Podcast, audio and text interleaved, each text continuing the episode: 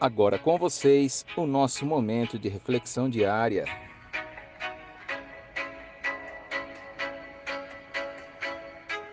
E se tiver que dar certo?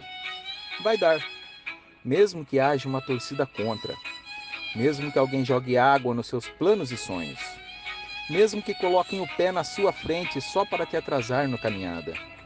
Acredite, ninguém consegue impedir Deus de te abençoar. Se tiver que ser seu, não há vento contrário que leve para longe. E se for para enfeitar o seu coração, acalentar a sua alma e fazer parte da sua vida, se prepare, porque já está vindo ao seu encontro.